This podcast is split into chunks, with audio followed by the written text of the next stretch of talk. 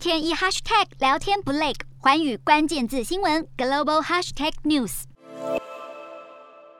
救难人员忙着将一具具遗体用担架运送出去。俄罗斯军队从十八号开始，在乌克兰东部地区几乎整条前线上发起一波新的攻势，当地平民无辜受害，酿成多起死伤。俄罗斯外交部长证实，乌东顿巴斯之战已经开打。俄国当局表示，莫斯科正寻求解放乌克兰东部地区，并指控西方提供基辅当局武器援助，导致军事行动拖长。乌克兰当局指出，俄军目的包括拿下整个顿巴斯地区，并建立连接克里米亚亚半岛的陆上走廊。另一方面，俄军也朝南部港都马利波的亚速钢铁厂投掷重型炸弹，并命令厂内的乌克兰守军限时投降。同时，俄军也声称开启了一条人道走廊，让同意缴械的乌克兰军人离开马利波。乌克兰。协商人员则表示，俄国围攻马利波的行动使乌俄的停战磋商程序进一步复杂化，双方何时可能恢复直接谈判很难说。